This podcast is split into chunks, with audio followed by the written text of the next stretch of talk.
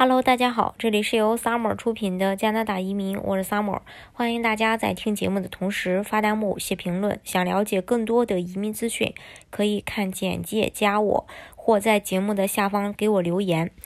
呃，加拿大的总理特鲁多呃这正式向移民部长发放了2021年度的移民任务授权书授权的补充书。那什么是任务授权书呢？任务授权书是由加拿大总理发放给加拿大各部门。授权书概述了每一位部长需要在接下来一年内努力实现的政策目标。所有的授权书都会向民众公开，以便民众可以随时监督政府能否积积极的去落实这些新的政策。移民任务授权书也不例外。新的移民任务授权书将指导移民部长接下来一年与。IRCC 各省及地区的移民相关事务，首要的目的地是努力帮助加拿大移民系统从新冠大流行中回归到正轨。那新发布的移民任务授权书中，加拿大总理特鲁多概述的主要优先事项包括七点：一、履行2021到2023年。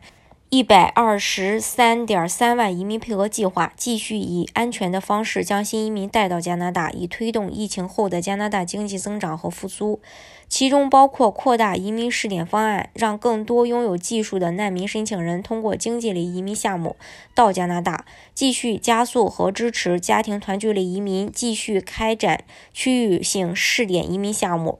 二、继续为那些疫情期间在护理院抗疫一线或提供过其他基本服务的临时居民提供获得永久居留的途径。三、继续与公共安全应急部长、卫生部长合作，对加美边境以及其他港口边境进行安全、负责和人性化的管理，持续保护加拿大的健康和安全。四、继续为加拿大境内临时劳工探寻获得永久居留权的公民身份的途径。五、继续与劳动力发展和残疾人融合部长合作，全力支持和保护那些容易受到新冠侵害的工人，确保填补农业和食品加工领域的就业缺口。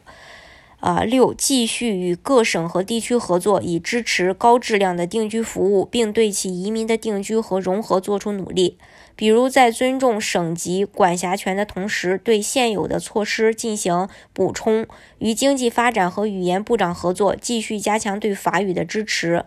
七，继续纪念乌克兰空难中的遇难者，以及对遇难者家属进行抚恤，继续对伊朗问题。并倡导安全飞行协议，防止悲剧再次发生。